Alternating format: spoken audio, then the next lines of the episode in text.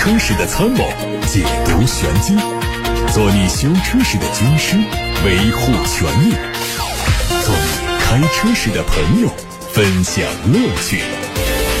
调频九二七，傍晚六点半，董涛说车，只和车友在一起。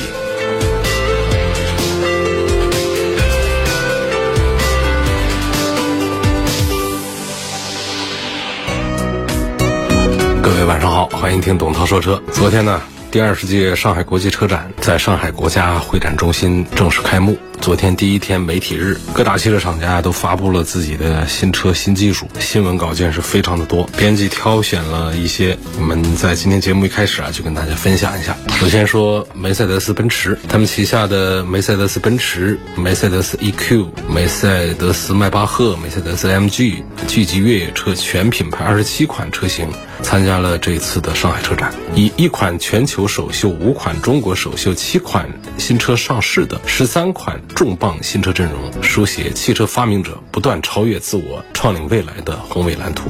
二零二三年的第一个季度，梅赛德斯奔驰在中国总共交付了十八万多辆新车，在多个业务板块实现了高质量发展，高端豪华产品矩阵延续强劲增长，同比增长超过百分之二十。北京现代全新紧凑型 SUV 穆萨第一次在车展上亮相。外观方面，车头的线条简洁而且棱角分明，两侧纵置的半月形的全 LED 大灯组和熏黑中网搭配，视觉冲击力强大。动力方面，装的是2.0升的自然吸气发动机，最大功率是一百一十八千瓦，将来还可能会推出混动。智能方面，用的是第四代的智能网联，这个系统集成了车家互联、代驾模式和语音助手。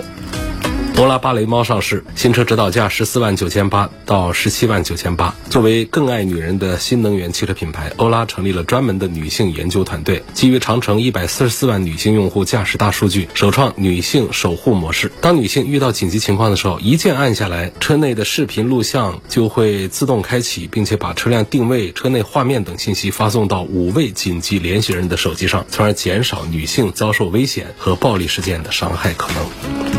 小鹏汽车为大家带来的是最新的轿跑 SUV G6，整车用的是溜背式的曲面设计，加上无框车门、大尺寸轮毂等元素，造型是非常动感。三电方面用的是八百伏高压的 SiC 碳化硅平台，并且标配了三 C 电芯，百公里最低电耗只有每小时十三点二千瓦，续航里程可以达到七百五十五公里，最快实现。充电十分钟，续航增加三百公里。车里的中控台非常简约，几乎没有明显的物理按键。领克零八也是在车展上跟大家见面，它整体线条凌厉流畅，车头下包围是三段的造型，两侧配的是纤细的导流槽和中间的熏黑的梯形的进气口搭配。在动力单元呢，是用全新的四缸电混发动机加电机组成的，传动系统也是电混专用的变速箱。车里有大尺寸的全液晶仪表和悬浮式的触控屏，有 HUD 抬头显示。另外，环境氛围灯呢，能够和扬声器联动起来，实现多场景的律动效果。非凡带着旗下的多款车型参展，F7 第一次引进了巴赫座舱的理念，配备了基于国人体格特征数据库优化的人体工程学座椅，还有十六扬声器 3D 矢量技术的立体感的音效。R7 作为品牌的第一款旗舰车型，车里用的是双区独立影院，还有多屏信息无缝流转的 Max 三加一巨幕。在智能驾驶方面呢，用的是 ZF 的 4D 成像雷达、英伟达的芯片，还有全容综合算法的支架系统，同时两款车型全系标配了可充、可换、可升级的换电架构，只需要两分半钟就可以完成极速换电。名爵带来了 MG7。它的售价十一万九千八到十六万九千八，外观整体是宽体低趴的造型，前脸有大面积的鲨鱼口式的进气格栅，侧面是溜背的造型，营造的是非常不错的气息。而在动力方面，用的是一点五 T 加七 DCT 的变速箱，还有二点零 T 加九 AT 的变速箱两种组合。车里也用上了实景显示的 AR HUD，还有三十三英寸的一体式的大显示屏。这次上海车展上，宏达中国带来了三款纯电动车的全球首发，并将在二零二四年初由广汽本田推出 EMP 二。东风本田来推出 ENS 二。同时，在汽车领域呢，二零二七年之后，本田在中国推的所有车型都是混合动力和纯电动车，不再投放新的纯燃油车。在智能化方面也会再一次升级，从周围环境的监测、车内成员的守护、车辆状态的诊断这三个维度，实现提前感知、预先守护，让驾驶远离危险的安全安心的驾驶体验。腾势汽车带着旗下的多款车型以及多项前沿技术亮相上海车展。腾势 D9 创始版四座定制了紫红加米棕色的双拼配色，使车内的空间高贵典雅。双色内饰和车身的中线分隔由智能幕墙从门板延伸到座舱的后侧位，形成了无尽的延伸感和环抱感。另外，腾势 N7。首搭 AR HUD 仪表屏，时刻显示悬浮路况的信息，不需要转头查看仪表和中控屏，驾驶更加安全。马自达 CX-50 也在这次上海车展上正式开启预售，它推出了包括2.0升、2.5升的六款车，官价是十五万九千八到二十一万二。它有一米九二的超宽车体，四米七八的车身，两米八一的越级轴距，用的是马自达全新世代创驰蓝天技术，前脸用的是高亮标志和主动式的进气格栅，搭配。LED 灯组非常不错的辨识度，内饰是平视化的概念座舱，中控台以干净的直线的方式向座舱前后延伸。车展现场，捷豹 F-Type 七十五周年典藏版正式上市，官方建议零售价硬顶版六十六万九，敞篷版六十九万九。外观上用的是经典的捷豹家族式的设计语言，宽体而低趴的车身姿态，塑造了非常具有张力的外观造型。新车用的是英杰力的二点零升的涡轮增压发动机，有三百匹的最大马力和四百牛的最大扭矩。扭矩矢量分配系统可以分别控制内侧前后轮的刹车力道，强化车辆的转向性能和前后铝制。双叉臂式的独立悬挂来协同作用，让过弯更加精准。一汽奥迪众多纯电动车亮相，其中 Q4 e-tron 作为首款基于高端 MEB 纯电动平台打造的紧凑型 SUV 备受关注。外观方面，这个车前脸用的是封闭的造型设计，前包围加入了贯穿式的银色的镀铬装饰，并且在前唇的位置呢还配上了熏黑的进气口。动力单元用的是八十四点八千瓦时的三元锂电池组，表显续航精度最高可以达到百分之一点五。电驱系统用的是电机电控减速器三合一的集成。增加空间利用的同时，降低了行驶中的能耗。新奢智能纯电汽车品牌 Smart 带着旗下的全系车型亮相上海车展，机能都市密友全新轿跑 SUV，全新 Smart 精灵三号亮相了两款配置，车长是四米四，轴距两米七八，用的是四轮四角的设计，延续了紧凑于外、宽适于内的空间设计理念。它的总功率达到了三百一十五千瓦，峰值总扭矩是五百四十三牛米，最大的轮端的扭矩有。七千多个牛米，弹射模式下零百加速时间只需要三点六秒钟。广汽集团是带着旗下的广汽传祺、广汽埃安、广汽本田、广汽丰田强大的电动化阵容来亮相车展。车展的现场，广汽集团重磅发布了 Next 计划，并且开启了广汽传祺的传祺 E9 的预售。广汽 Next 计划指的是广汽集团在多能源时代来临的时候，坚持。电动化加智能化、混动化加智能化双轮驱动路线，力求在保持广汽埃安 EV 领先优势的基础上，实现广汽传祺向 XEV，也就是插电式混合动力、增程式电动车以及混合动力的转型。传祺 E9 搭载了插电 MPV 市场第一款 2.0T 的混动发动机，配的是传祺自己研发的混动专用变速箱以及广汽弹夹电池等核心科技。起亚带着。旗下的全球战略车型亮相上海车展，全新紧凑级 SUV 赛图斯正式上市，四款配置官价是十万九千九到十三万九千九，同时还为消费者带来了八重超值购车好礼，综合优惠之后起价只有九万九千九百元起。与此同时，起亚纯电动车型 EV 六 GT、EV 五概念车、EV 九概念车，还有电动车专用平台 eGMP 同台亮相。林肯品牌航海家在上海全球首发，它的售价是三十二万。八千八到三十七万八千八，这个车呢外观是非常大气豪华，镀铬星辉式的进气格栅，两侧融进了八十多颗 LED 星钻式的前大灯。动力方面用的是全新的二点零 T 高功率发动机，配八速的自动变速器，最大功率有一百九十千瓦。车里用的是双二十三点六英寸的环抱式的四 K 高清屏，二十四项电动调节的座椅，还有两千四百多升的行李箱。好。关于这个上海车展的更多的信息呢，我们在后面的节目当中啊，陆陆续续的再跟大家分享。今天不占用太多时间，大家有自己的关注的选车用车的提问呢，现在可以发到直播间来了。董涛说车微信公众号，董涛说车 Pro 微信公众号都接受大家的提问。我看到好几个朋友都在关注一个话题，就是特斯拉降价。你看这个叫泡泡天使的，他的留言是这样说的：说涛哥，听说特斯拉最近要大降价，你怎么看？如果是真的，那么我去买个 Model Y 这个车怎么样？呃，如果再降价，这个车你还想它干什么呢？就不降价，这个车都是在同行业里面的标杆，各方面的指标也都是很不错的。所以这个车啊，值得买不值得买，首先是跟价格相关。它再不值得买的车，只要足够便宜，它也会变得值得买。更何况这个特斯拉的 Model Y，它是行业的标。杆，它的销量是排第一的，它的品牌号召力是最强大的，就是在新能源新势力这个领域里面啊，是这样的一个段位。所以就现在的这个目前不降价的这个水平的话，它也是。最值得推荐的新能源 SUV 之一。好，这段话说完之后，我要说的第二段话就是关于降价的传言。我认为呢，给这个信息只能定性为传言，把它定性为新闻的话呢，它要讲真实性，它得是真的才叫新闻。可是你要把它定性为谣言的话呢，你万一它要是降价了呢，那我这话说出去那不打脸了。所以我不能说它是新闻，我也不能说它是谣言，我只能说它是传言。同时还处在这么一个性质定位上的。另一个消息呢，就是特斯拉官方的回应说那个降价的消息是谣传。我认为就这句话来说，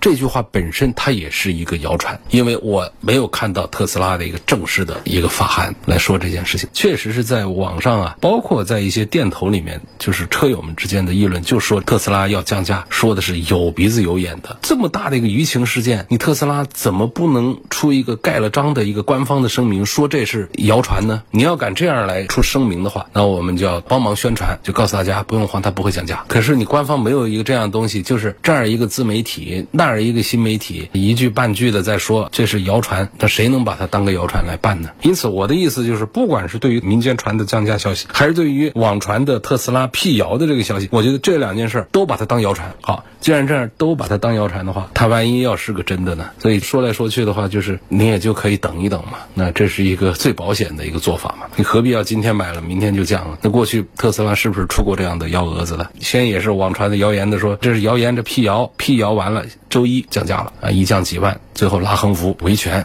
为什么权呢？市场经济哪有那么多的情面可讲？所以呢，确实网络上我们来梳理一下这个信息说法啊，就是四月十九号，特斯拉美国确实是降价了。那么就传这个周六，特斯拉的 Model 三的 Model Y。在中国市场会迎来降价，那传言说的可吓人了，说 Model 三最高降四万三，Model Y 最高降四万六，这个信息呢就说的确实是挺吓人的。冤大头买个车亏四万多，这车总共才二十几万，那怎么受得了？所以这个是我刚才讲的意思呢，就是你把它当一个谣传。第二个，你再等个几天看一看，这是我给的大家的一个意见，比较慎重一点啊，比较保守一点。为什么特斯拉它可以一降再降？这个话题其实我们可以延伸讨论一下啊，因为。新势力造车啊，还是传统势力造车，通通讲的是一个什么呢？就是规模效应。你只有规模起来了。这个车子才可以赚到钱。那造车不是那么简单，不像是做餐饮的卖面条啊。我们这简单一扒拉一算，这一碗面多少钱？成本多少钱？卖出去多少钱？赚多少钱？这汽车如果说你的规模没起来的话呢，你卖一台是亏一台的。我们多少超跑品牌看着风光无限。其实自己亏得一塌糊涂，就是因为它规模起不来啊。它为什么我们那个丰田呢、大众啊这些，他们在全球市场上能够不断的扩张？今年它第一，明年它第一，争着抢着来，就是因为它在全球的规模足够大之后，平摊了成本，成本降下来。特斯拉就是新势力当中最大规模。也最擅长于把这个成本降下来，把利润提起来。说现在我们什么蔚来呀、小鹏啊、什么理想啊，你当他们家在挣钱，它的规模没起来，它的成本就高，成本高，它的车价的优势就。小，那么车厂的利润空间就很小，甚至是倒挂，在车厂就倒挂开始卖一台亏一台。那么它的收益来自于哪里？来自于股票市场。当然，他们也期待自己的产量规模越来越大，销量规模越来越大之后，把成本降下来，把利润空间给找出来。特斯拉的利润有多高？说出来吓死啊！它的毛利率可以达到百分之二十五以上。这是在其他的新势力造车品牌当中不敢想象的一个数字，就是因为它在全球的规模做得非常大。而这个数字呢，还并不是特斯拉创立以来的最高的水平，甚至于说，在去年四季度的这个数字毛利率百分之二十五点九，它是过去几个季度以来的最低的水平。就这样最低的水平下降到这样子的话，它的盈利能力仍然是足以傲视群雄。但另外一个点就是电动车领域的竞争确实正在加剧，在中国市场上，特斯拉的销量是一直在增加，但是特斯拉在中国的市场份额是一直在降低。这一增一降的道理在哪里呢？就是中国更多的以比亚迪为代表的新势力品牌正在成长当中，所以这个市场其实虽然很大，但也就这么大。你特斯拉在。增长，那么整个中国的其他品牌一起在增长，所以你特斯拉的市场份额就会在降低，从二零二零年的百分之十四降到了二零二二年的百分之十。相比之下，比亚迪这一家的市场份额就从两年前的百分之十三涨到了去年的百分之二十。刚才有个朋友提了一个关于特斯拉降价的消息，跟大家聊了一会儿。我看后台有好多朋友也在议论这个特斯拉的降价。我刚才说到的点在哪儿呢？就是这特斯拉它确实降价有本钱有资本，就是它的赚钱呢主要是来自于它的股票市场。然后同时呢，特斯拉它的利润率、毛利率是比较高的，经得起它这么折腾往下降。那别人跟不上这个节奏，别人就现在。都是个亏损，再跟着往下降的话，那是亏得更厉害。所以特斯拉这一招呢，它不是说跟大家同归于尽，而是说他自己稍微的割点肉，就可以把别人家给逼死。那这是我们对特斯拉的一个战略猜想啊。在中国市场上，特斯拉的销量一直在增加，但是市场份额一直在降低，是因为中国的新势力造车品牌众多，甚至于太多，然后每一家卖一点点。加在一块儿，这个市场份额就可以做得很大。所以呢，特斯拉它从二零二零年的百分之十四的份额降到了去年的百分之十，而中国品牌比亚迪的市场份额从两年前的百分之十三升到了现在的百分之二十。这个市场份额就指的是每卖一百台车里面有多少台他家的车，这就是一个市场份额的问题。这个比亚迪的电动车，它不仅仅在中国市场上超过了特斯拉，它在全球范围也正在接近特斯拉。马斯克，呃，特斯拉的老大，他在。上一次财报之后的电话会议上，也公开表示说，特斯拉在中国面临的竞争是最激烈的。他们家最大的竞争对手可能是中国的某个公司，或者说一群公司。那某个公司就指的是比亚迪了，一群公司就是我们中国卖的比较好的、排名靠前、销量排名比较靠前的是魏小李他们这些了。特斯拉股价去年暴跌了百分之六十五，但是今年呢，它的反弹又很明显。涨了将近百分之五十。特斯拉目前的预期市盈率呢，将近四十五倍，是比年初的二十倍要高两倍多的。特斯拉目前的市场份额不足以支撑这么高的预期市盈率，除非特斯拉能够像苹果那样的占据业内最大的利润份额，这样的高估值才是合理的。好，关于这个特斯拉的降价这么一个传言，我们就说到这儿了啊。有位网友叫给排水王金冠说，希望董老师点评一下未来的产品和服务。未来服务一直是想做行业的标杆，换电这个事儿成本巨大，但是呢，这个未来一直是坚守着它的这个独到的这个换电这方面的投入，这么一个产品的服务特色。其他品牌也有想跟进的，但是呢，就是因为未来领先太多，但是呢，说这个换电呢，它投入产出是并不高的。这个产出并不是说这个换电这个事儿还挣钱啊，就未来的想法就是我在服务上独树一帜之后呢，我在产量、我在销量上能够换回更多的收益。但事实上的话呢，我觉得这个事儿有点吃力不讨好的意思。所以要说到未来的这个服务的话呢，我们讲特点的话，就能想到这一点上来。其他的服务方面呢，跟其他的新势力品牌们大同小异，呃，也做的都还不错。那至于产品这个单元啊，产品呢就是推新的速度这两年在上升，然后整体产品的素质呢也还不错。但是说是不是说故障率比较低啊，这个底盘素质啊、行驶啊各个方面它的综合均衡性做的像特斯拉。那么的好，这个差距还是很明显的，还是不如特斯拉那些产品。包括跟比亚迪的产品来比性价比的话呢，它也没有多少的优势。所以这就是在中国卖的还算不错的、起步比较早的那一波未来这个新品牌的产品和服务的点评。有网友在后台问我说：“我很纠结牧马人的混动版和燃油版，日常室内开车偶尔自驾游充电方便。这个我还是不大推荐混动版本，因为吉普的这个混合动力技术在行业里面还是比较落后的。然后这个混动版的这个牧马人呢，销量也是非常的差的。我们买车还是买各家的优势技术，大家都没有看好的，都没有选择的一个东西，就是我们选车的时候也就还是慎重一点，绕开。呃，牧马人的燃油版仍然是他家做的最稳定的、最有口碑的一个东西。不管是你市区开还是自驾游啊，你不管充电方便不方便，这些其实都不是最重要的。就是我们买这个产品，一定在市场上它的销量要比较大。